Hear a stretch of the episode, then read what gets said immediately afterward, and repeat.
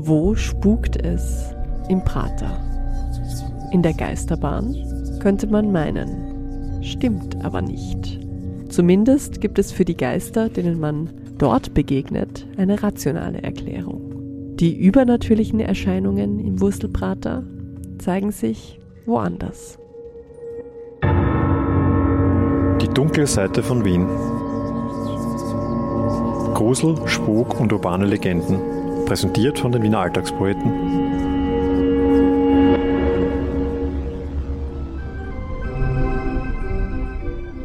Der Wiener Wurstelprater ist der Spielplatz der Wiener und Wienerinnen und keine Vergnügung ist ihm unbekannt. Zu Ende des 18. Jahrhunderts gab Kaiser Joseph II. ein Stück von dem großen Naherholungsgebiet Prater für das Volk frei. Zur Belustigung. Damit meinte der Kaiser eher sowas wie spazieren gehen, picknicken, vielleicht Federball spielen oder kegeln. Das Volk verstand unter Belustigung aber schnell etwas ganz anderes als der Kaiser. Und so gab es im Volksprater bald Vergnügen und Ausschweifungen aller Art. Auch heute schwappt im Prater noch literweise das Bier aus den Krügeln. Auf der Hochschaubahn schreien sich die Kinder nach der Erstkommunion die Seele aus dem Leib. Man labt sich an Langosch und Zuckerwatte und geht in die Geisterbahn, um sich dort kultiviert zu fürchten. Keine Frage, das Areal zwischen Riesenrad und Schweizer Haus ist ein Ort für die irdischen Gelüste. Aber auch eine Gestalt aus dem Jenseits soll sich dort herumtreiben. Zwischen zwielichten Praterstrizis und halbstarken Jugendlichen fällt der Geist vielleicht gar nicht immer auf. Und dennoch hat er schon mehreren Augenzeugen das Blut in den Adern gefrieren lassen. Im Spiegelkabinett Calypso in der Parzelle 45 im Wurstelprater schaut der Geist den Besuchern und Besucherinnen angeblich hin und wieder über die Schulter und jagt ihnen einen gehörigen Schrecken ein. Er trägt einen altmodischen Oberlippenbart und einen schwarzen Anzug, bewegt sich ruckartig und kommt aus einer anderen Zeit. Wer ist dieser Geist? Laut der Autorin und Spukforscherin Gabriele Haasmann soll es sich dabei um einen gewissen Anton Kratki-Baschik handeln. Eine kuriose Pratergestalt aus dem 19. Jahrhundert. Dieser Anton Kratki-Baschik, das ist eine sehr schillernde Persönlichkeit gewesen damals in Prater.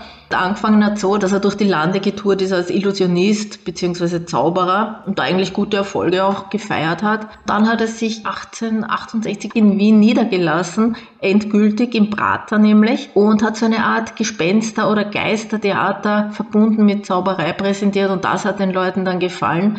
Abnormitäten, Kuriositäten waren ja damals sehr, sehr beliebt bei den Menschen. Und da hat er dann natürlich den Puls der Zeit getroffen mit seinem Gespenstertheater. Es waren die Vorfahren der heutigen Geisterbahnen und Horrorhouses sozusagen, die die Wiener und Wienerinnen damals in Scharen in den Prater trieben. Neben Kratki Baschiks Gespenstertheater waren vor allem auch die Ausstellungen des Schaustellers Hermann Preuscher beliebt, der in seinem Menschenpanoptikum und dem Anatomiemuseum Abnormalitäten und Absonderlichkeiten der Natur zeigte. Präparierte Tiere und Körperteile, Wachsfiguren, Folterwerkzeuge, nachgestellte Hinrichtungsszenerien und angeblich sogar ausgestopfte Menschen.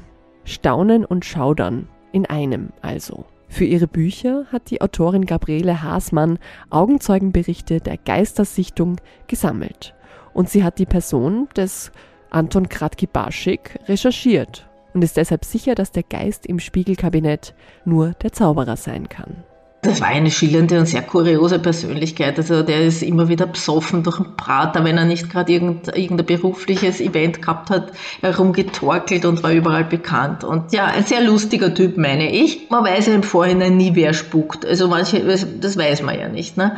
Da ich mich geschichtlich ganz gut auskenne, speziell auch mit Prater und wie mir die dann beschrieben hat, war mir relativ klar, dass das eben der sein muss, der Anton Kratki-Paschik, zumal er ja mehrmals vor Publikum gesagt hat, er wird im Prater spuken und er wird sich in Spiegeln zeigen. Also ich meine, klarer geht's dann eh nicht mehr. Im Jahr 1889 starb der bärtige Zauberer und wurde am Wiener Zentralfriedhof begraben.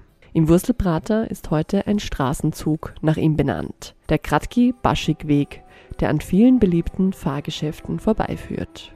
Auch dort soll er hin und wieder schon als Nebelgestalt, betrunken umherwankend, gesichtet worden sein.